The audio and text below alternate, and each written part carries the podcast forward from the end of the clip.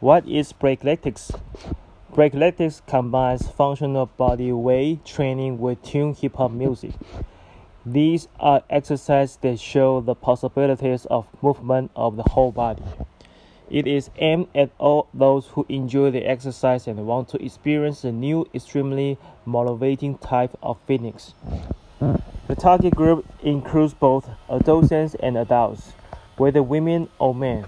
The exercises have different variations and difficulty levels that build on each other.